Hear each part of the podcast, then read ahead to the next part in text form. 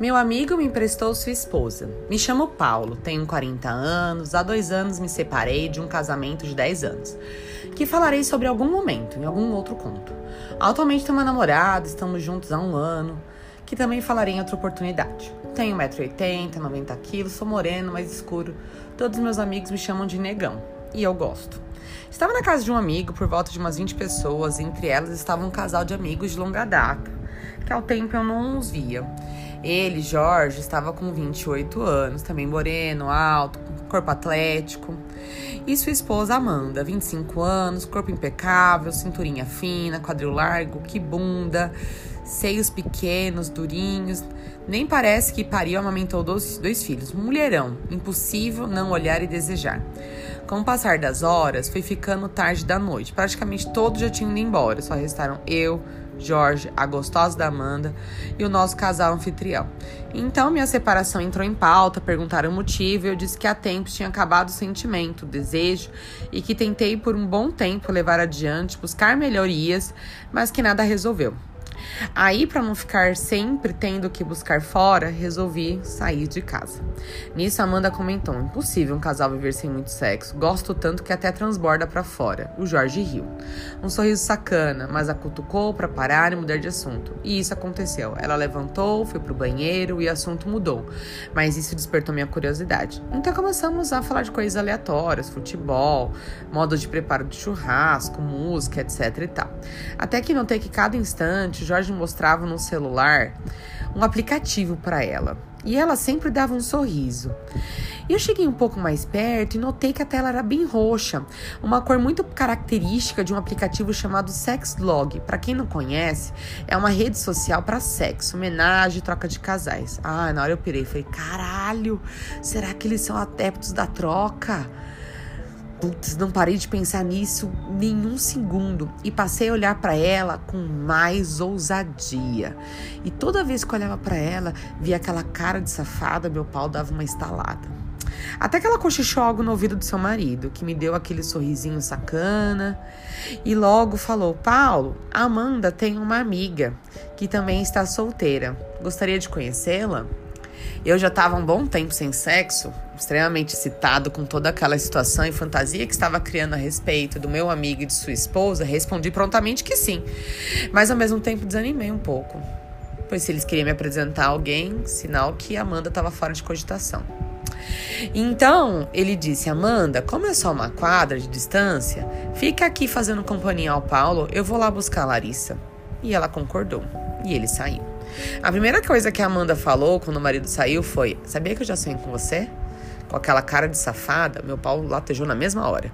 Perguntei como é que foi e ela respondeu: Ah, foi incrível, apenas. Depois disso, até contei esse sonho pro Jorge. Perguntei se ele não tinha ficado com ciúmes. Ele disse que não. Ele disse que ficou excitado. Nisso chegou o Jorge trazendo a Larissa, 32 anos, loira, muito bonita, baixinha, bunda grande, uma delícia, linda. Nos apresentamos e ela já sentou do meu lado. Conversa aleatória, esfriaram um pouco o fogo que eu tava sentindo. Então Larissa sugeriu: Ué, por que, que a gente não vai no meu apartamento aqui do lado? Podemos continuar bebendo lá. E assim fomos. Assim que chegamos, fui direto pro banheiro esvaziar a, bacia, a, a bexiga.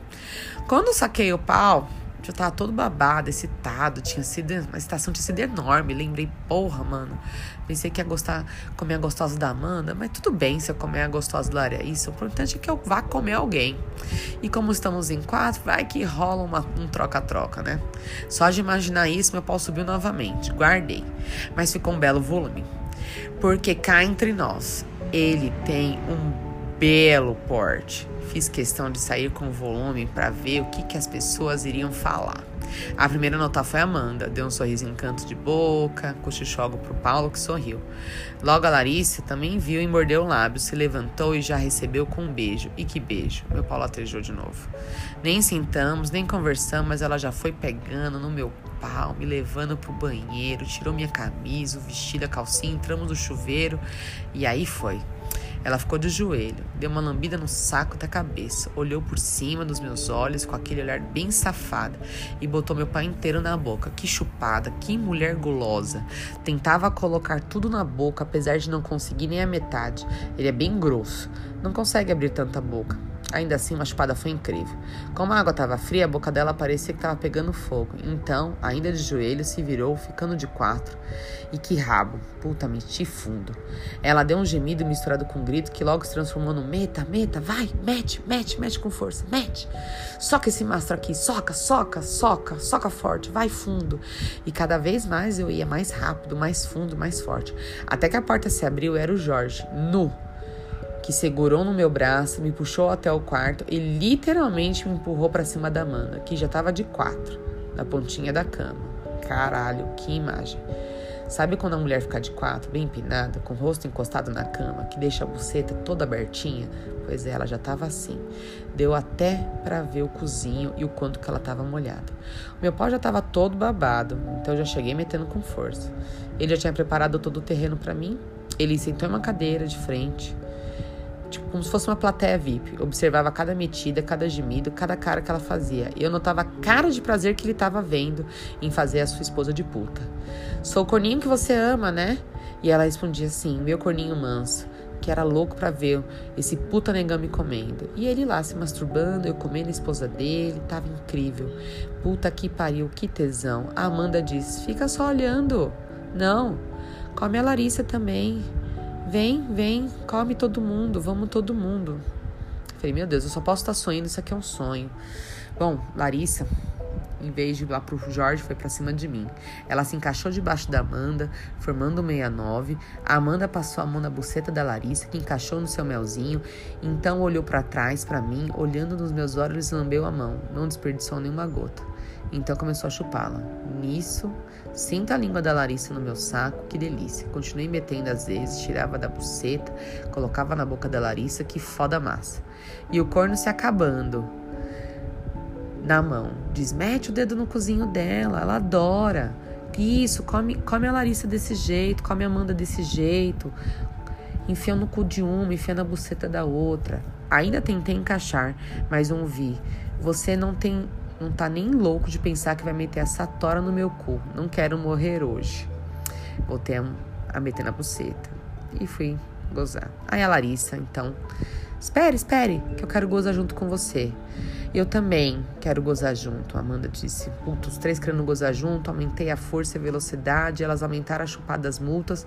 Logo ouvi o gemido da Amanda que gozou, tirou a boca da buceta da Larissa, que puxou de volta dizendo que não parasse gemeu chupando, senti a buceta contraindo, apertando meu pau, o cozinho apertando meu dedo com um ritmo único, quase um código morte de êxtase. Logo depois, a Larissa soltou um grito de prazer e gozou. Tive que morder minha mão para não gozar com força, para doer bastante, mas impossível, pois tava foda, tava todo mundo ali se pegando, as mulheres se chupando. E uma hora que não deu. As duas ficaram de quatro, eu comecei a, a bater punheta e joguei leite na boca de todo mundo. Foi sensacional. Pois é. Outras vezes nós saímos assim, com o Jorge, e com a Amanda, e com a Larissa. Nossos encontros nunca mais foram o mesmo. E essa história é totalmente verídica.